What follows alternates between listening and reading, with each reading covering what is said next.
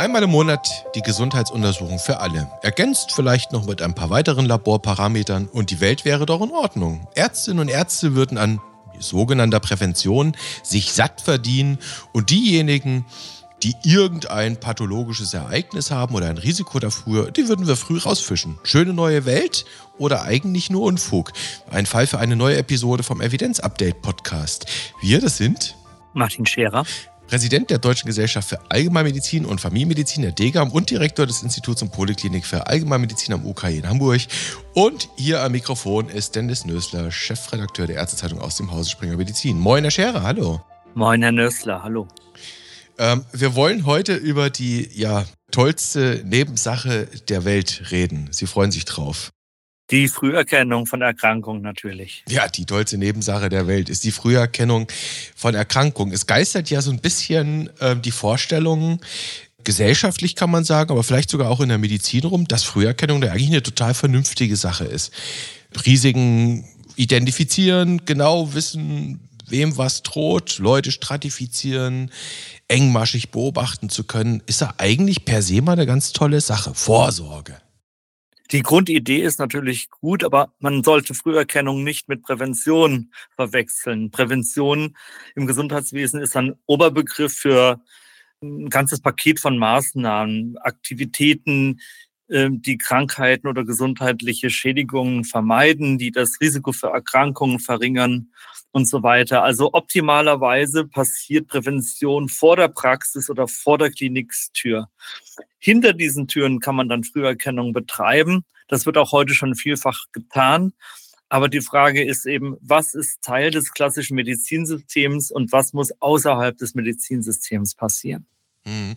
Und Prävention, das habe ich jetzt rausgehört, passiert eigentlich außerhalb des Medizinsystems und Früherkennung hat im Medizinsystem zu passieren. Sowohl als auch. Aber es gibt natürlich wesentliche ähm, Anteile der Verhältnisprävention, die dem Medizinsektor vorgelagert sein müssen. Da werden wir später wahrscheinlich noch drauf kommen. Verhältnisprävention, Verhaltensprävention, das werden wir gleich mal aufdröseln. Äh, wir holen tatsächlich mal die Hörerinnen und Hörer ab ähm, mit dem Hintergrund des Gesprächs heute. Es geht, ja, die Insider werden es wissen, es geht um die Pläne von Bundesgesundheitsminister Karl Lauterbach. Ähm, der hat ja Stichwort Impulspapier, eine Idee vorgelegt vor einiger Zeit, dass man kardiovaskuläre Risikoprofile quasi schon bei Kindesbein detektieren sollte. Und parallel dazu hat er ja Pläne für das BIPAM, ja, eine Art Präventionsinstitut, eine Weiterentwicklung der BZGA vorgelegt. Bei uns in der Ärztezeitung wurde das auch schon mal zum Früherkennungsinstitut. Und tatsächlich, es gibt sehr konkrete Vorstellungen von ihm in diesem Impulspapier. Da ist nämlich die Rede von einem ja, sogenannten Kaskadenscreening auf familiäre Hypercholesterinämie. Bevor wir da jetzt ganz im Detail mal einsteigen und uns angucken, was das bringen soll oder vielleicht auch nicht bringen kann, müssen wir vielleicht noch mal ein paar Jahre zurückgehen, Herr Scherer. Sie haben in unserer Vorbereitung haben Sie mir eine Fundstelle unter die Nase gehalten, die schon ein paar Jahre alt ist. Äh, ist ein Paper von Ihnen und Michael Kochen aus dem Jahr 2006. Das packen wir wohin, Herr Scherer? In die Show Notes. In die Show Notes. Und wenn ich das richtig sehe, ging es damals um die Bildgebung äh, des Augenhintergrunds zur Früherkennung eines Schlaganfallrisikos. Das müssen Sie uns erstmal erklären, was das für ein Paper ist. Das Ganze hieß Talking Eyes. Das war ein Fundus-Imaging-Verfahren, patentrechtlich geschützt zur bildgebenden Darstellung des Augenhintergrundes. Und das sollte eine nicht invasive Abschätzung des individuellen Schlaganfallrisikos ermöglichen. Es wurde dann auch entsprechend propagiert. Es gab dann auch einen fünfstufigen Microangiopathy Score, den Colmar Score. Und in dessen Berechnungen sollten quantitative und qualitative Netzhautbefunde eingehen dann vielleicht noch kardiovaskuläre Risikofaktoren, Hypertonie, Diabetes und dann sollte eben basierend auf diesem Fundus-Imaging, auf diesem ja, Fundusfoto das individuelle Risiko angegeben werden. Und die, die Rationale haben die damals wie erklärt, die Augenärzte? Die Rationale war, dass die Netzhaut als Fenster zum zerebralen Gefäßsystem dient, und das Verfahren sollte somit eben eine Abschätzung des individuellen Gefäßstatus ermöglichen, quantitativ und qualitativ. Und die Idee war natürlich, das nicht auf Individualebene zu machen, auf Igel-Ebene, wie es das heutzutage auch gibt, sondern tatsächlich als Bevölkerungsscreening. Mhm. Und zunächst, die Rationale ist ja nachvollziehbar, so wie Sie es erklären. Die Rationale ist, die, die Rationale ist grundsätzlich nachvollziehbar, dass man sozusagen die Retina als Fenster zum Gefäßsystem betrachtet. Und jetzt kommt aber der Cliffhanger, weil, weil Sie mit Kollege Kochen damals sich in dem Paper relativ deutlich dagegen ausgesprochen haben, das als bevölkerungsweites Screening anzubieten. Warum? weil Früherkennungsprogramme nützen können, aber auch schaden können. Der Schaden tritt meistens sofort auf. Der Nutzen eines Screenings wird in der Regel erst später sichtbar.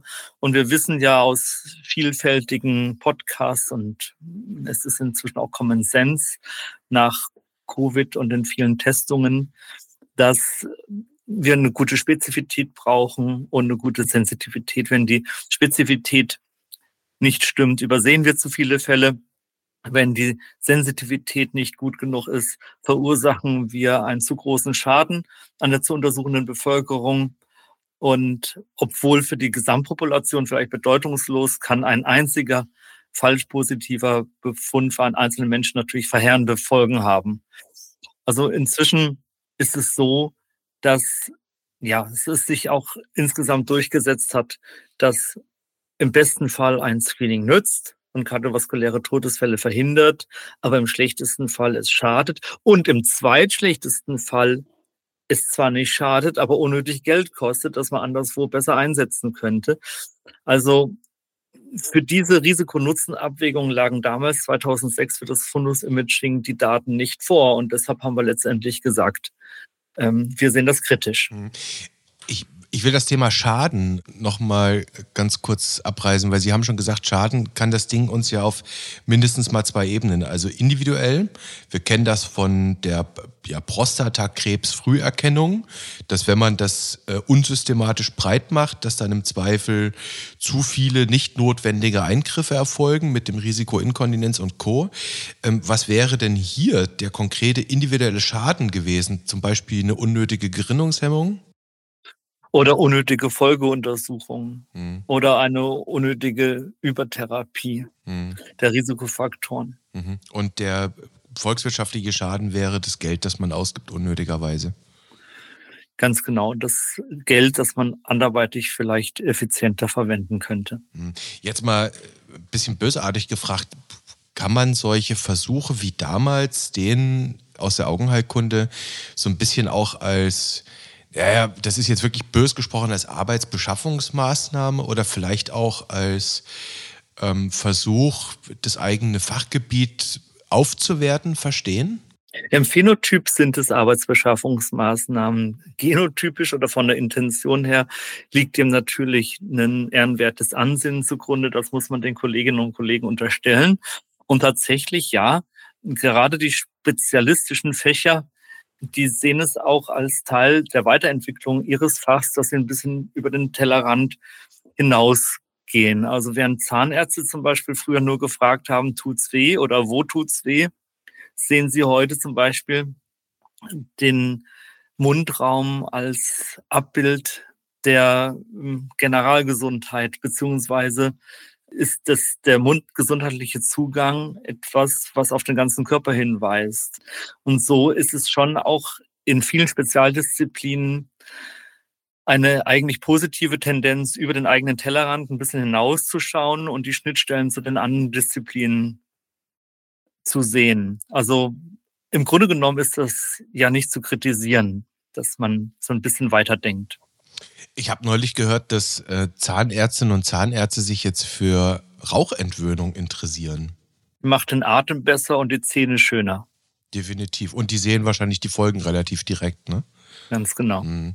Ähm, vielleicht kann man, Herr Scherer, aus dem, was Sie damals beschrieben haben, 2006, das wird ja nicht auf einmal aufgepoppt sein. Und Michael Kochen und Martin Scherer hatten jetzt quasi den, ja, die große Welterkenntnis und gesagt, wow, nein, das geht so niemals. Sie werden ja gewissen Prinzipien eines guten und schlechten Screenings entlang gefolgt sein bei der Bewertung dieser, dieser Vorschläge, die es damals gab. Was sind denn, oder anders formuliert, kann man denn heute auch noch sehr exemplarisch so ein paar Kriterien definieren, wann ein Screening sinnvoll und wann es eigentlich kompletter Unfug ist? Das kann man und das haben wir damals auch gemacht. Also Ausgangspunkt damals war, man fotografiert der Bevölkerung den Fundus und leitet davon Schlussfolgerungen für das kardiovaskuläre Risiko ab. Das war der Ausgangspunkt. Und folgende Kriterien haben wir damals angelehnt oder folgende Fragen haben wir gestellt. Zum Beispiel ist durch qualitativ hochwertige randomisiert kontrollierte Studien bewiesen, ein solches Screening-Programm die Mortalität senken kann. Oder nächste Frage. Sind als Resultat des Screenings eingesetzte Maßnahmen in ihrer Wirksamkeit durch randomisiert kontrollierte Studien evaluiert? Das heißt, ist die therapeutische Konsequenz, die aus dem Screening erfolgt, ist die durch Studien belegt?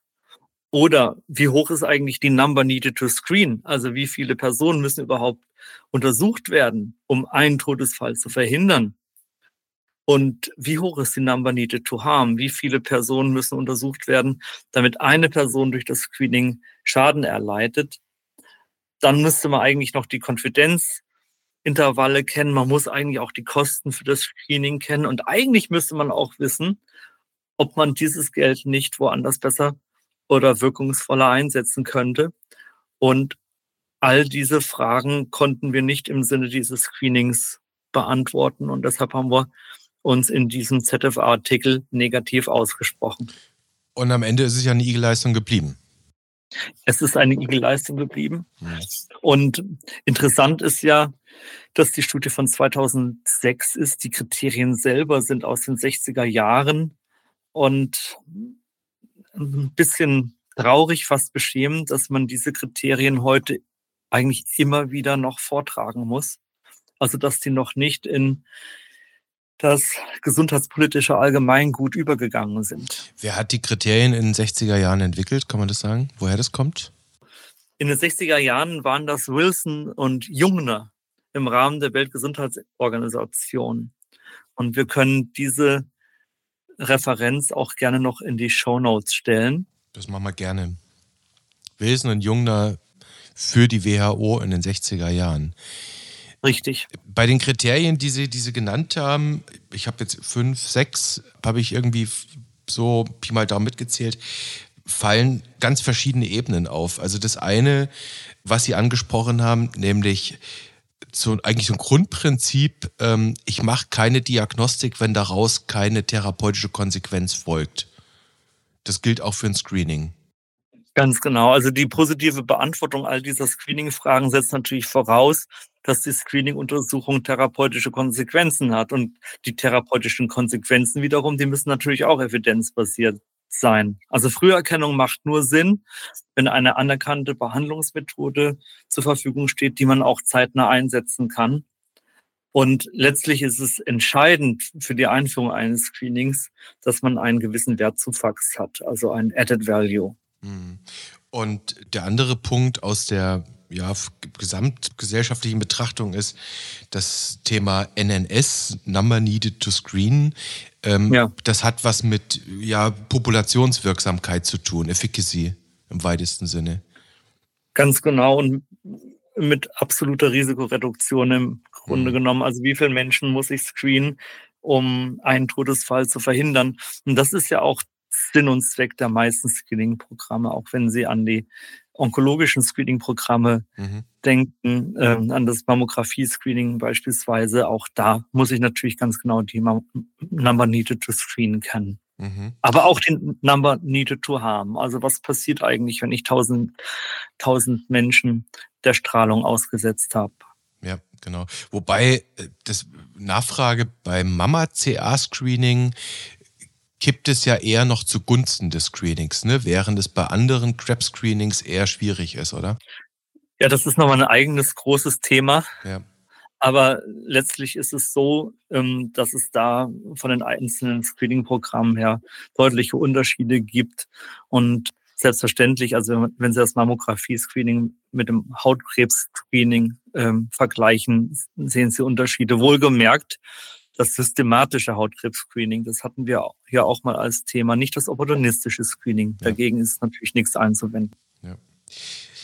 Jetzt wollen wir uns tatsächlich die FH anschauen oder zumindest das angedachte Screening auf eine familiäre Hypercholesterinämie und nach den, nach den Gedanken in diesem Impulspapier soll das bei ja, Fünfjährigen, ich glaube bei der U6 zu, zunächst mal überlegt werden. Das sind zumindest so die ersten Gedanken. Herr Scherer, über wie viele Menschen reden wir eigentlich, was das Thema familiäre Hypercholesterinämie angeht in Deutschland?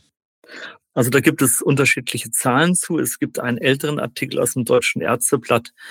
Da geht man von 1 zu 500 aus bei dieser doch häufigsten genetischen Störung. Es gibt dann zwei neuere Meta-Analysen, äh, die zu dem Ergebnis kommen, dass die weltweite, wohlgemerkt, die weltweite Prävalenz der familiären Hypercholesterinämie bei rund 1 zu 300 liegt.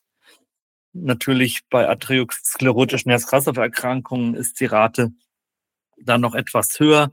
Also über wie viele Menschen reden wir hier? Ich würde mal sagen, über 300.000 Menschen. Okay, und das wären dann quasi mit Blick auf die Geburten rund 1000 bis 1800 irgendwas dazwischen. So. Ja. Mhm.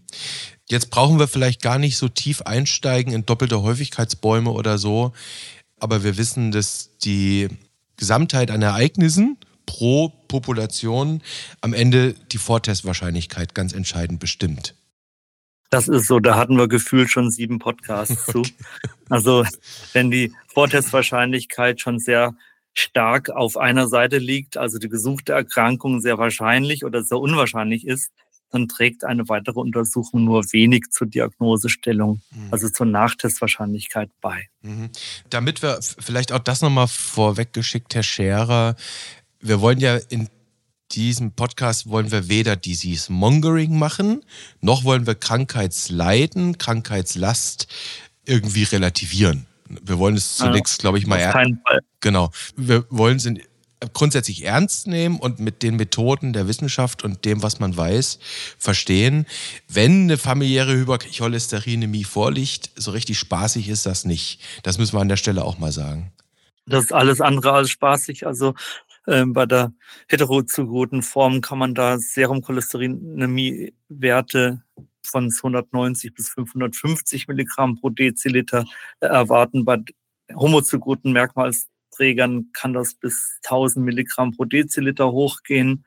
Und dann finden Sie schon auch Sehnenxanthome, vor allem am, am Handrücken, an äh, der Achillessehne. Sie können Xanthelasmen sehen oder diesen Arcus lipoides corneae. Und natürlich ist die, das Risiko einer vorzeitigen KK deutlich höher. Unbehandelte Männer haben einen 50 prozentiges Risiko vor dem 60. Lebensjahr einen Myokardinfarkt zu bekommen. Das müssen Sie sich mal vorstellen. Also ein 50-prozentiges Risiko. Mhm. Ja. Und bei Frauen ist es sieben bis zehn Jahre später. Also es ist schon eine relevante Erkrankung, über die wir hier sprechen. So, und das vorweggeschickt, da könnte man natürlich dann wirklich zu der Überlegung kommen, okay, dann ist es doch klug, diese Person auch, ja, bevor sie phänotypisch, haben Sie eben gesagt, bevor sie quasi auffallen, bevor die Klinik quasi ganz offensichtlich ist, frühzeitig zu erkennen und dann vielleicht auch engmaschig zu betreuen und da gegebenenfalls auch, ja, mit Therapien reinzugehen, wäre ja eigentlich eine, eine kluge Sache. Ähm, Absolut. Also für die Betroffenen ist eine Früherkennung von entscheidender Bedeutung. Ja. Ähm, jetzt stellt man sich natürlich die Frage, Sie haben das eben gesagt, äh, ja, okay, keine Diagnostik ohne therapeutische Konsequenz. Nützt denn da abschließend zum Beispiel die Statingabe was bei denjenigen schon in frühen Jahren? Also zumindest liegt eine Kohortenstudie vor, die das, die das nahelegt. Also es gibt eine Kohortenstudie von Luring et al., äh, relativ rezent aus dem New England Journal of Medicine, wonach bei früher Statingabe bei den Kindern mit familiärer Hypercholesterinämie die Progression der Intima-Mediadicke verlangsamt werden konnte. Gut, Das ist jetzt aber noch nicht der härteste Endpunkt, den man sich wünschen kann, nämlich die Zahl der kardiovaskulären Ereignisse, im Zweifel tot. Erstens das und zweitens ist es auch so, dass eine solche Studie nicht geeignet ist, um die Sicherheit und Effektivität einer Statinbehandlung von Kindern zu belegen. Es ist eine Beobachtungsstudie erstmal, es ist keine Interventionsstudie. Zwar wurden Geschwister und Eltern als Vergleichsgruppen hinzugezogen, aber es bleiben natürlich die ganzen Screening-Fragen unbeantwortet, die einer solchen Intervention vorangestellt sein müssten. Und außerdem bezieht sich das Paper genau auf die Patienten, die wir auch heute schon erfassen, nämlich Eingangsalter von 13 Jahren. Das ist die J1. Aber es geht hier nicht um ein vorausgegangenes, flächendeckendes Cholesterin-Screening, wie jetzt vorgeschlagen bei Fünfjährigen. Das heißt, es ist schon eine wichtige Arbeit, die zu beachten ist. Es ist eine große Kohortenstudie, aber auch mit einem langen Beobachtungszeitraum. Aber man sollte sie hinsichtlich der Schlussfolgerungen nicht überlasten. Hm. Das heißt, die Studienpopulation in dieser Beobachtungsstudie, die war deutlich älter als das, was jetzt vorgesehen ist mit den Fünfjährigen. Und wenn ich Sie richtig verstehe, also retrospektiv, nicht prospektiv angelegt. Äh, und so Geschichten wie, ich sag mal jetzt Verträglichkeit, Myalgien, Fragezeichen, das kann man da im Zweifel gar nicht wirklich ablesen. Und außerdem ist bei so Langzeitstudien natürlich auch mit ein Nachteil, dass sie unterschiedliche Behandlungsspektren dann da drin haben, je nachdem, mhm. was zu einem bestimmten Zeitpunkt en vogue oder ähm, als Standardtherapie angesagt war. Es wird also nicht für die gesamte Interventionsgruppe dasselbe Protokoll verfolgt. Korrekt. Hm, okay, gut. Das heißt, diese Arbeit, die wir ähm, natürlich auch in den Shownotes verlinken, die gibt uns höchstens Indizien, wo man weitersuchen müsste, aber mehr nicht. Und sie gibt einen ähm, guten Anhaltspunkt dafür, dass Kinder äh, mit der familiären Hypercholesterinämie von einer frühen Statinbehandlung mhm. profitieren können, aber sie können darauf noch keine System verändernde Intervention aufbauen. Hm, okay. Ähm, dann stellt sich natürlich die Frage, ich meine, familiäre Hypercholesterinämie, das ist jetzt kein Krankheitsbild, das gestern vom Himmel gefallen ist, kennt man länger. Äh, es gibt ja durchaus auch bei den Leuten, die wirklich ganz schlimm davon betroffen sind, gibt es ja mittlerweile auch Ansätze, was man da machen kann. Gibt es denn wenigstens irgendeinen ja, einen Ansatz in der Literatur? Gibt es irgendetwas, das ein Frühscreening einen gewissen Nutzen bringen könnte? Gibt es irgendetwas in der Literatur? Ich meine, wir denken immer an Cochrane und Co. Also man muss wahrscheinlich dann ja auch zwischen einem Kaskaden- und einem systematischen Screening unterscheiden. Wir kommen zum Kaskadenscreening später noch. Aber wenn man jetzt mal die gängigen Quellen sich anschaut, zum Beispiel die USPSTF, das ist die US Preventive Services Task Force von 2023, also sehr frisch, dann kommt die USPSTF zu dem Schluss, dass die derzeitige Beleglage unzureichend ist und das Nutzen-Schaden-Verhältnis für ein Screening auf Fettstoffwechselstörungen bei asymptomatischen Kindern und Jugendlichen bis 20 Jahre nicht bestimmt werden kann. Es gibt dann noch ein ähm, Cochrane Review von 2021, der auch auf die familiäre Hypercholesterinämie zielt. Die haben keine vernünftigen RCTs oder kontrollierte, nicht randomisierte Interventionsstudien gefunden, die geeignet wären, Vorteile einer systematischen Identifizierung von Individuen mit familiärer Hypercholesterinämie zu belegen. Es wurden ein paar unkontrollierte Vorher-Nachher-Studien gefunden, die jedoch nicht in den Review mit aufgenommen wurden. Und weitere Studien zur Bewertung von Gesundheitsversorgungsstrategien sind eigentlich noch ausstehend, um da die Beleglage etwas zu erhärten. Es gibt dann noch einen etwas älteren Cochrane Review von 2016. Da geht es mehr so um das Screening auf Herz-Kreislauf-Erkrankungen insgesamt. Auch da keine durchgreifenden Effekte und dann noch ein eine BMJ-Einzelstudie. Ähm, ich glaube, die ist von 2016 Effect of Screening and Lifestyle Counseling on Incidence of Ischemic Heart Disease in General Population Inter 99 Randomized Controlled Trial. Also ein community-basierter Ansatz, individuell zugeschnittenes Interventionsprogramm mit Screening auf das Risiko einer ischämischen Herzerkrankung.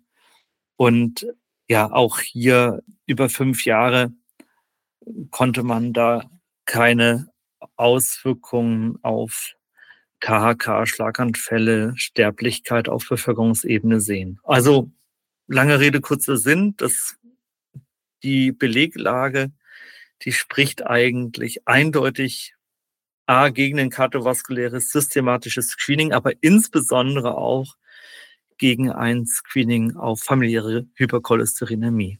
Jetzt könnte Tut mir leid, wenn das ein bisschen lang war jetzt. Das, ja gut, das, das, das ist ja der Versuch, ähm, die, ja, einerseits die rezente Literatur und vielleicht auch die aus den letzten Jahren etwas auffälligere Literatur etwas zu umreißen.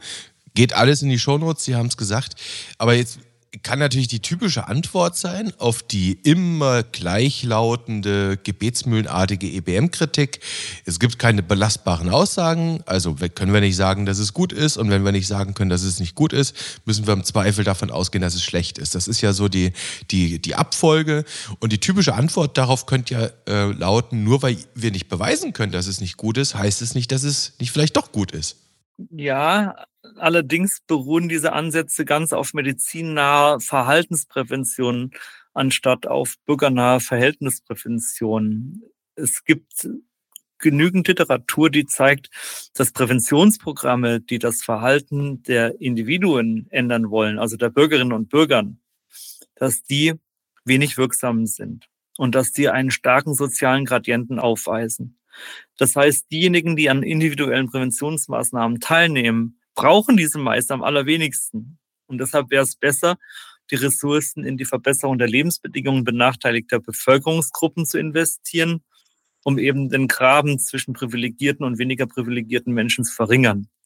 Das heißt also, Herr Nössler, dass die Gesundheit nicht allein von dem individuellen Verhalten und der Gesundheitsversorgung bestimmt wird. Da gibt es noch viele andere Faktoren, und es wäre wirklich, wirklich ein Fehler, zu sehr auf die Medizin zu schielen und alles das, was der Kliniks- und Praxistür vorgelagert ist, außer Acht zu lassen. Das, was Sie jetzt ansprechen, das sind die ja, sogenannten lebensstilbedingten Faktoren, die man, wenn ich Sie richtig verstehe, besser nicht im Lebensstil ausschließlich verändern sollte, sondern in den Bedingungen für den Lebensstil. Also das wäre dann die Verhältnisprävention.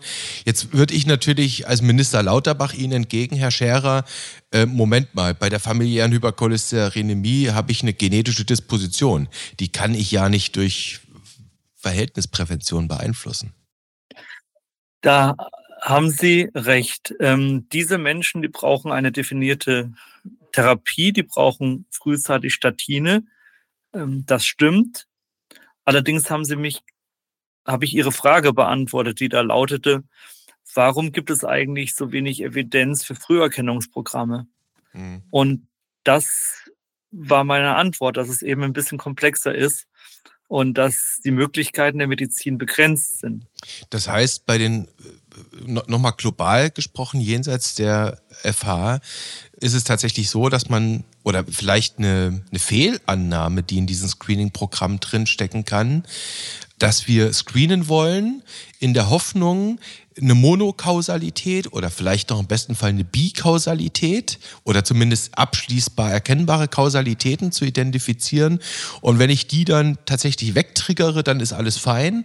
Und dabei fällt mal ganz gelinde unter den Tisch, dass das humane, nicht nur das humane Leben sehr viel komplexer ist und beispielsweise eben auch von der Umwelt getriggert wird. Genauso ist es, wer Prävention meint, aber immer nur Früherkennung nach Früherkennung ruft, der ja unterliegt eigentlich überhöhten Vorstellungen an das, was die Medizin zu leisten vermag.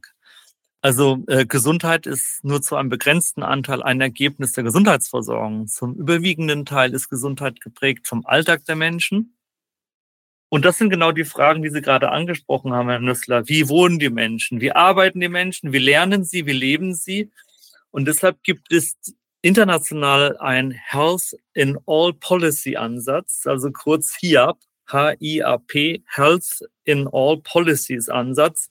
Auch von der da wurde WHO, auch, ne? Auch von der WHO empfohlen und Ziel ist es vor allem, die soziale Ungleichheit zu verringern und mehr Gesundheit für alle zu erreichen. Hm. Also das ist die Idee. Ich, glaube sogar diese Ampelkoalition hatte sich das zumindest andeutungsweise in Koalitionsvertrag reingeschrieben, aber bedeutet eben zum Beispiel Städteplanung, Verkehrswegeplanung etc. Auch das von Ihnen immer mal wieder benutzte Beispiel mit der Zuckersteuer wäre sowas. Ne? Ganz genau. Hm. Nochmal zurück zu dem Thema. Ähm, und natürlich auch ähm, ja, Alkohol, Nikotin. Mhm. Ja. ja.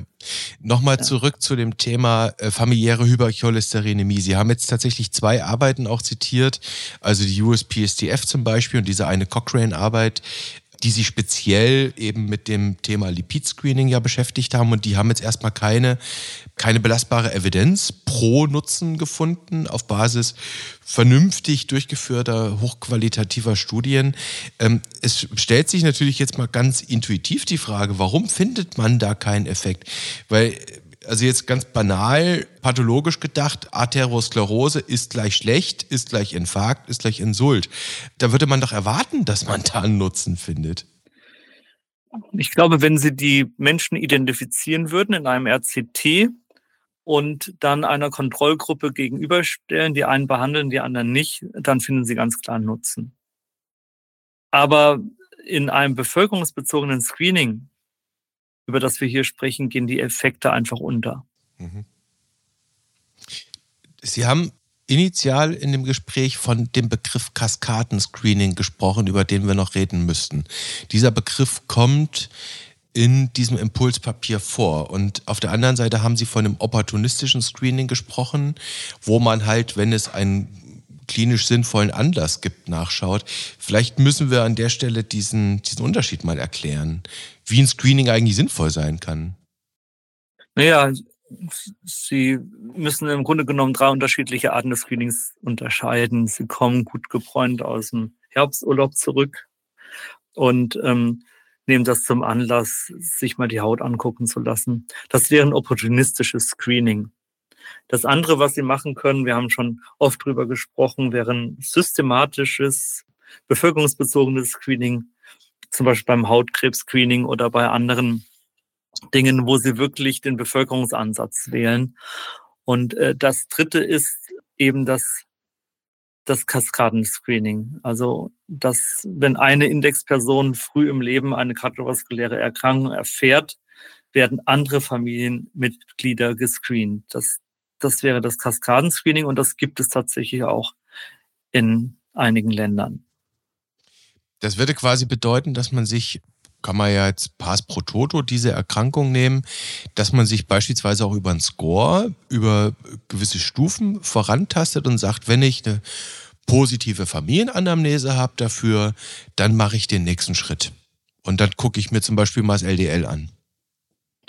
Genau, das wäre eine Alternative dazu, 738.000 Kindern Blut abzunehmen und dafür ungefähr eine Milliarde Euro auszugeben. Das wäre dann die Genanalyse.